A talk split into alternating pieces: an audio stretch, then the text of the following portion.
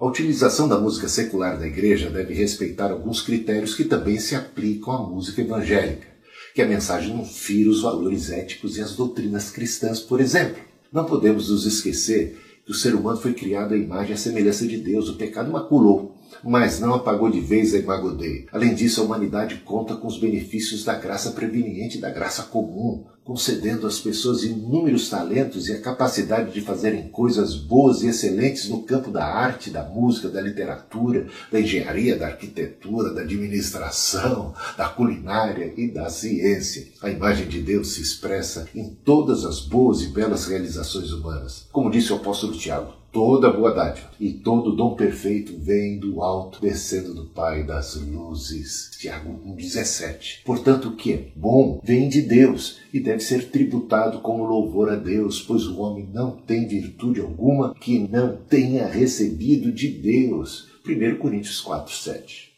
Paulo citou até mesmo versos de poetas pagãos que ensinavam determinadas verdades. Quando esteve ali pregando no Areópago, em Atenas, alegar que uma canção não deve ser tocada ou cantada na igreja por ter sido composta por alguém não regenerado é algo que vai trazer um certo embaraço, porque como é que a gente pode garantir que uma canção evangélica foi composta por uma pessoa verdadeiramente nascida de Deus?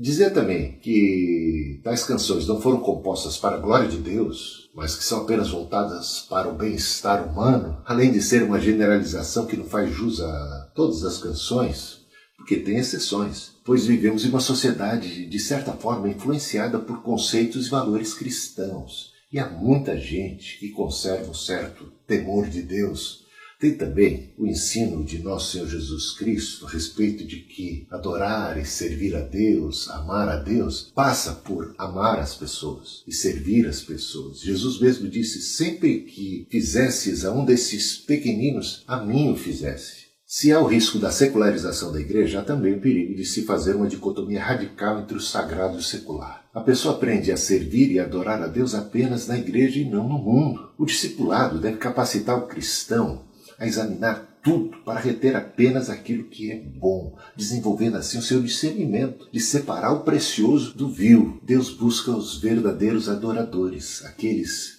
que o adorem em espírito e em verdade.